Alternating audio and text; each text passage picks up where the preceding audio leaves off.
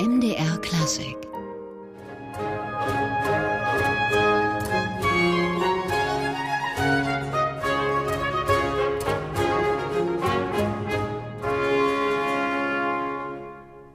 Die Lautenkompanie von ihrem Album Handle with Care. Und um Händel geht es auch in dieser Stunde, genauer gesagt um eine große Händel-Kennerin. Bei uns ist heute im MDR Klassikgespräch die frisch gebackene bzw. frisch ausgerufene Händel-Preisträgerin 2019, die Musikwissenschaftlerin Prof. Dr. Silke Leopold. Frau Leopold, herzlich willkommen. Ja, ich freue mich auch sehr. Sie sind seit vielen Jahren dran am Thema Händel. Nicht nur, aber es ist ein großer Schwerpunkt Ihrer Arbeit. Was waren so Ihre ersten Gedanken bei der Nachricht, dass Ihnen der Händelpreis der Stadt Halle zuerkannt wird? Ich habe mich natürlich wahnsinnig gefreut und es ist eine wunderbare Belohnung für die vielen, vielen Stunden, die man einsam am Schreibtisch verbringt und immer kurz vor, davor ist, aus dem Fenster zu springen, weil einem nicht das einfällt, was einem einfallen sollte. Und wenn das dann so honoriert wird, dann äh, ist das eine, eine ganz große Auszeichnung und ich habe mich sehr gefreut. Nun ist es ja eine Auszeichnung für die wissenschaftliche Arbeit an sich. Wie wichtig sind solche Preise und Auszeichnungen für die Wissenschaft und ihr Selbstverständnis vielleicht auch? Also ich glaube, niemand schreibt Bücher oder macht Wissenschaft im Hinblick darauf, dass er damit Preise gewinnen will. Aber äh, wenn dann ein solcher Preis kommt, dann ist das äh, tatsächlich sowas wie eine Bestätigung, dass es nicht ganz falsch war, was man gemacht hat. Und das ist einfach wunderbar. Nicht ganz falsch ist gut. Wir haben ja gelernt, wissenschaftliche Arbeit ist immens wichtig. Nicht nur für das Verständnis dieser Musik allgemein, sondern auch für die Interpreten, für die Aufführungen, nicht zuletzt auch fürs Publikum, dass er diese Musik ganz anders erleben kann, wenn es ein bisschen was weiß. Warum erfährt eigentlich der Rezipient so wenig davon, was die Forschung macht? Müsste sie sich vielleicht ein wenig populärer aufstellen, mehr mitteilen, was man erforscht? Also da wäre ich ganz bei Ihnen und äh, das habe ich mein ganzes Leben lang eigentlich auch gemacht. Also ich habe sehr viel äh, populärwissenschaftliche Bereiche irgendwie auch bespielt, wie zum Beispiel Rundfunksendungen oder oder Programmhefttexte oder so. Sicherlich ist es so, dass das in der in der Wissenschaft nicht so äh, so hoch angesehen ist und dass deswegen gerade jüngere Wissenschaftler, die noch eine Karriere machen wollen und machen müssen, äh, sich dann ein bisschen fernhalten, äh, weil sie Angst haben, dass ihnen äh, das vielleicht irgendwann bei einer Bewerbung um eine Professur auf die Füße fällt. Aber ich kann nur sagen, aus meiner eigenen Erfahrung, also mir hat es unglaublich viel gebracht. Ich habe gelernt, mich irgendwie in kürzeren Sätzen auszudrücken, als das in der Wissenschaft üblich ist. Und äh, ich habe da keinerlei Berührungsängste. Nun kann ja eine musikalische Laufbahn, die man einschlägt, entweder die des ausführenden Musikers sein, als Instrumentalist oder Sänger, oder eben die desjenigen, der die Musik erforscht und ihre Hintergründe darlegt. Was hat Sie an der Arbeit des Forschens gereizt? Ja, das ist eine ganz, ganz spannende Frage. Also ich habe das gar nicht entschieden. Es hat sich entschieden. Ich habe angefangen zu studieren, äh, sowohl Musikwissenschaft als auch parallel dazu habe ich eine praktische Ausbildung gemacht. Also ich habe Gesang und, und Flöte studiert. Und irgendwann hat sich das selber entschieden. Also ich war am Anfang meines Studiums gar nicht so sicher, in welche Richtung das gehen würde. Aber irgendwann verlagert sich dann das Interesse eher in den einen Bereich und der andere kommt dann etwas zu kurz. Und äh, ja, und dann habe ich es einfach geschehen lassen. Und ich glaube, es war auch die richtige Entscheidung. Ich weiß nicht, ob ich so ein guter Sänger geworden wäre. Aber man hat dann vielleicht ein anderes Verständnis dafür, wie sich die wissenschaftliche Arbeit äh, dann konkret im praktischen Musizieren niederschlägt. Natürlich. Also ich finde immer, also wenn ich Anglistik studieren will, muss ich Englisch können. Und wenn ich Musikwissenschaft studieren will, dann muss ich wissen, wie Musik funktioniert. Ich muss es nicht, ich muss kein Shakespeare sein dafür, aber ich muss wissen, wie es geht. Ich muss wissen, worüber ich überhaupt rede. Und das kann ich meiner Meinung nach nur, wenn ich irgendwie einen musikpraktischen Hintergrund habe und weiß, was da eigentlich passiert, wenn diese kleinen schwarzen Kullerchen, die da immer so auf dem Papier stehen, dann irgendwann zu einem Klang werden müssen. Nun haben Sie ja den Händel-Preis nicht ohne Grund bekommen, weil einige Ihrer Hauptwerke sind sich natürlich mit Händel beschäftigen. Sie haben sie aber auch immer wieder Händel zugewandt. Welcher Reiz geht gerade von dieser Musik für Sie aus?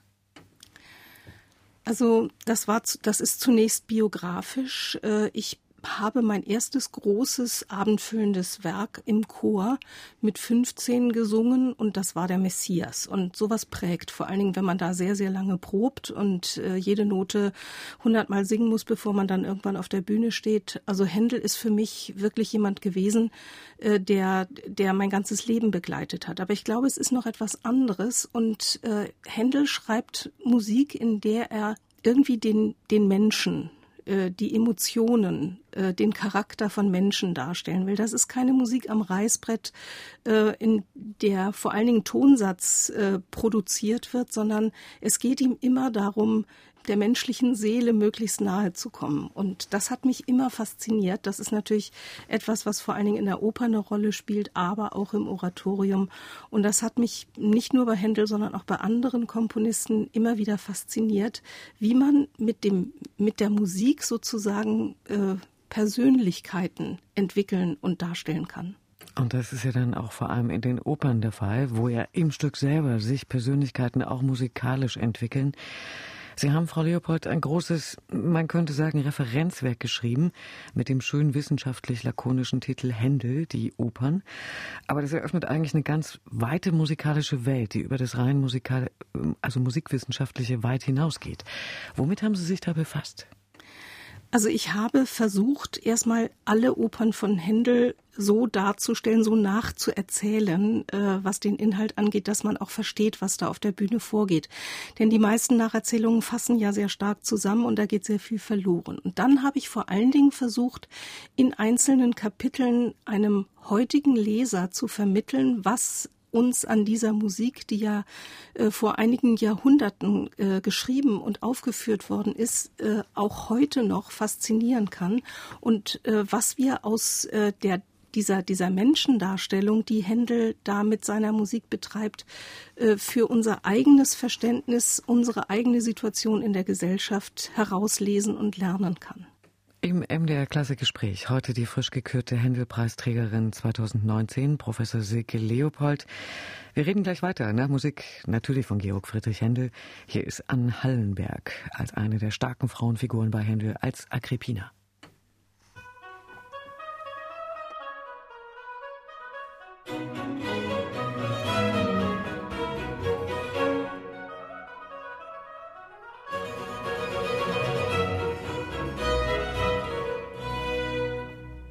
Anne Hallenberg als Agrippina in Händels gleichnamige Oper von 1709 in Venedig uraufgeführt, aber das weiß unser heutiger Gast im MDR Klassikgespräch viel besser. Bei uns heute die Händelpreisträgerin des Jahres 2019, ist gestern auf der Pressekonferenz im Händelhaus in Halle bekannt gegeben worden, die Musikwissenschaftlerin Professor Silke Leopold. Frau Leopold, wir glauben ja immer bei Barockoper an eine gewisse Regelhaftigkeit, vielleicht auch Steifheit des Gerüstes, wenn man so will. Das muss man, glaube ich, einem Publikum oder einem Leser auch erklären.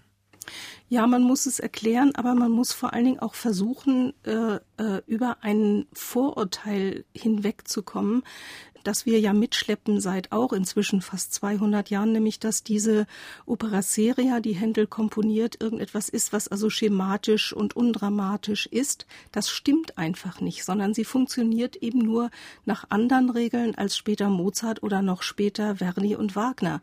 Und wenn ich diese Regeln einfach mal nicht mit dem Blick des Kritikers äh, und des Nachgeborenen betrachte, sondern versuche mir vorzustellen, was wollte Händel seinen Zeitgenossen mit seiner Musik vermitteln, äh, dann äh, erfahre ich auch, dass das ganz aktuelle Themen sind, die da besprochen werden und äh, für die Händel musikalische Lösungen findet. Und das war mir einfach ganz wichtig, dass ich über dieses Vorurteil hinwegkomme, dass die Barockoper schematisch ist.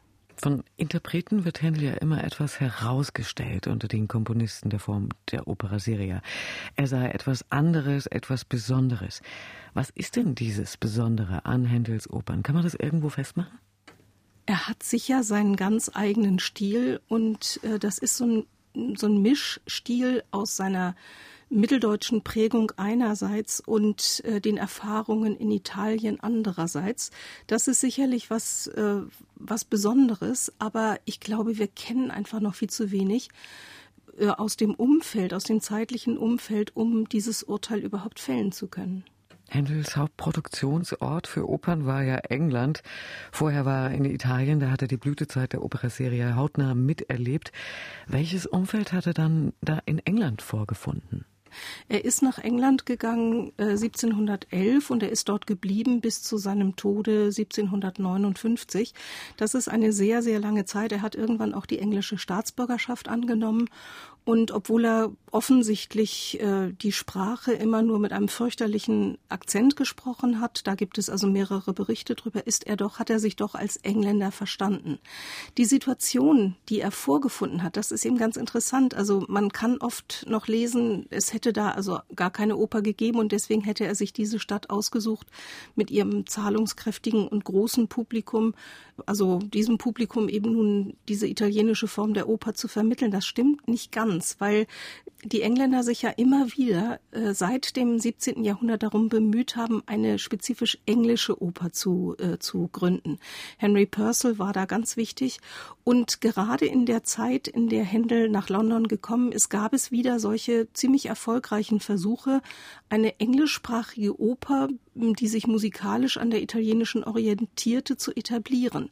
Und dieses zarte Pflänzchen, wenn man so will, englische Oper, das hat Händel mit seinem Riesenerfolg seiner italienischen Opern dann auch niedergetrampelt. Das muss man wirklich so sagen.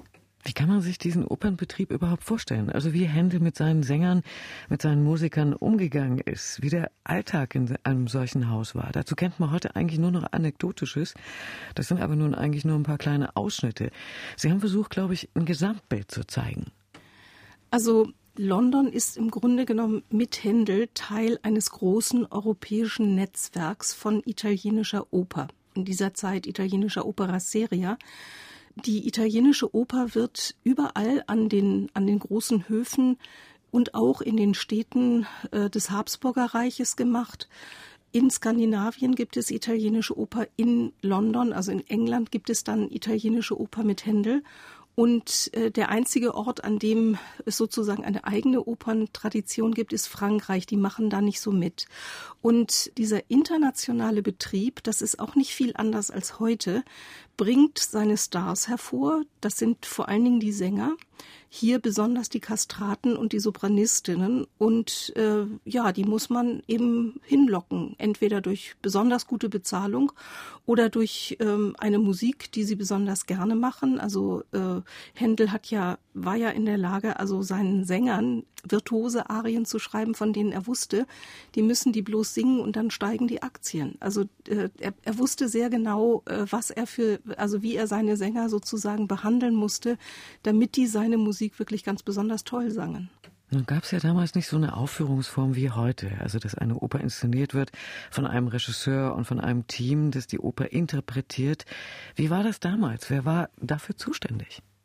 Das haben die Sänger selbst gemacht. Also jeder Sänger, das waren ja auch bestimmte bestimmte Typen von Rollen. Also das das war sozusagen äh, der König oder der Bösewicht, also der Intrigant oder der der Liebhaber. Äh, also das waren feste feste Rollentypen. Und jeder Sänger äh, hatte sozusagen auch sein Bewegungsrepertoire für solche Rollen und äh, hat das mit eingebracht in, in, den, äh, in die Aufführung am Abend. Und es konnte einmal so und einmal so sein. Und das Management wurde von den Komponisten selbst verantwortet? Ja, von den Komponisten, von Librettisten. Es gab dann auch so, äh, so Direktoren des Hauses, also Impresari äh, nennt man die. Und ähm, das ist jeweils äh, unterschiedlich organisiert, aber Händel hat da, hat da selber sehr kräftig mitgemischt. Ja kann ich mir vorstellen, bei über 40 Opern, da gibt es jede Menge Material. Wo findet man denn das? Und wie trägt man das dann alles zu einem Gesamtbild zusammen? Also Händel ist äh, in hohem Umfang bereits ediert. Also da hat es eine äh, Heerschar von Forschern gegeben äh, über ja, einige Jahrzehnte, Jahrhunderte kann man beinahe sagen inzwischen, äh, hinweg, die sich mit den Quellen beschäftigt haben und die Quellen aufgearbeitet haben. Also die, die, die Händelliteratur hat sich da auch sehr intensiv darum gekümmert. Also zu nennen wäre zum Beispiel der Name Friedrich Grisander im 19. Jahrhundert, der die erste Händel-Edition, die erste Händel-Ausgabe äh, bewerkstelligt hat teilweise fast im Alleingang. Das versteht man heute gar nicht mehr, wie sowas überhaupt möglich war, dass eine Person allein äh, die Werke also wirklich aus den Quellen ediert hat. Dann gibt es die Hallische Händel-Ausgabe, äh, die jetzt noch mal ganz neu mit modernen äh, Kenntnissen, wie man Quellen behandelt, daran geht. Und äh, es gibt auch eine Menge Literatur, ähm, die sich also intensiv mit, äh, mit den Archivalien beschäftigt hat. Also Winton Dean wäre hier zu nennen, der äh, ein ganz äh, entscheidend wichtiges Buch über Händels Opern geschrieben hat, wo alle Quellen äh, aufgearbeitet sind. Und natürlich also Forscherfleiß in unendlich vielen äh, Einzelpublikationen, also in Aufsätzen. Ich glaube, da geht es jetzt auch gar nicht mehr darum. Ähm, also es, es freut jeden, wenn er, wenn er einmal wieder eine neue Quelle entdeckt, aber die Chance wird immer geringer. Es geht meiner Meinung nach vor allen Dingen darum, diese Fülle von Informationen irgendwie zusammenzubringen und ähm, so darzustellen, dass sie einem heutigen Leser plausibel erscheint. Und das ist Ihnen in Ihrem Buch über Händels Opern ja offenbar gelungen, denn es zählt zu den Standardwerken über Händel. Im MDR Klassikgespräch heute Professor Silke Leopold, die Händel-Preisträgerin des Jahres 2019. Wir reden gleich weiter über Händel. Hier ist erstmal Musik von ihm.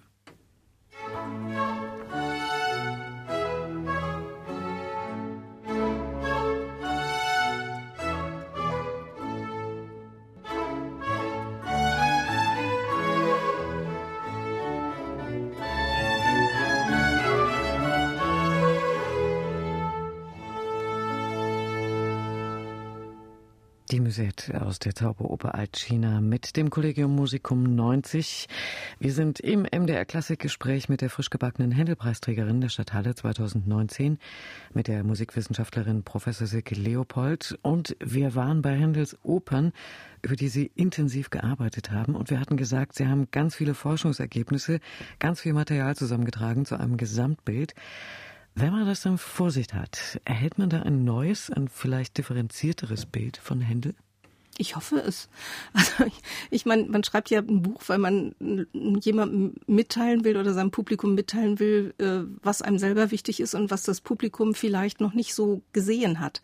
Da ging es jetzt wirklich nicht darum, neue Quellen zu präsentieren, sondern es ging darum, also mir ging es in diesem Buch vor allen Dingen darum zu zeigen, dass diese vermeintlich alten schematischen Opern äh, selbst wenn sie gute Musik sind, unglaublich viel mit uns selbst mit unserer Art, äh, uns in der Gesellschaft äh, zu verorten, zu tun hat.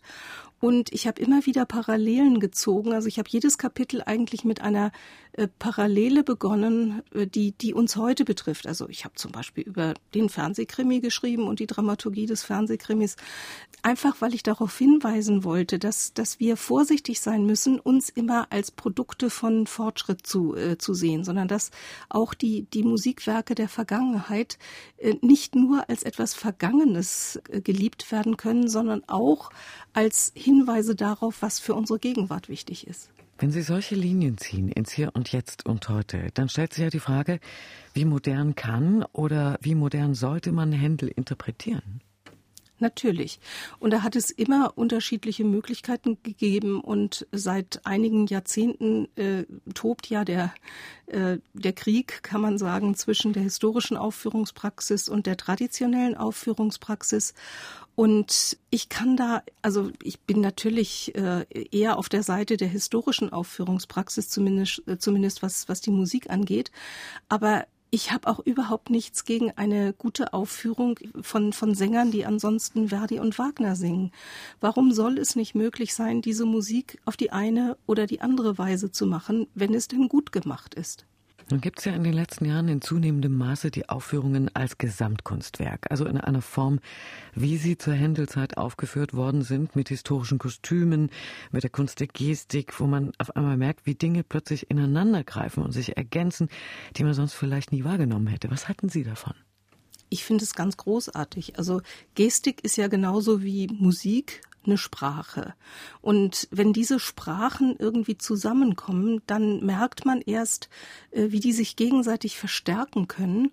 Und äh, was ich auch ganz toll finde, ist, äh, wie, wie man also Lüge zum Beispiel, wenn also ein, ein Protagonist gerade lügt, wie man das also mit der Gestik darstellen kann, indem man äh, nämlich eine, eine Gestik zu der Musik und zu dem Text hinzunimmt, die dem allem widerspricht.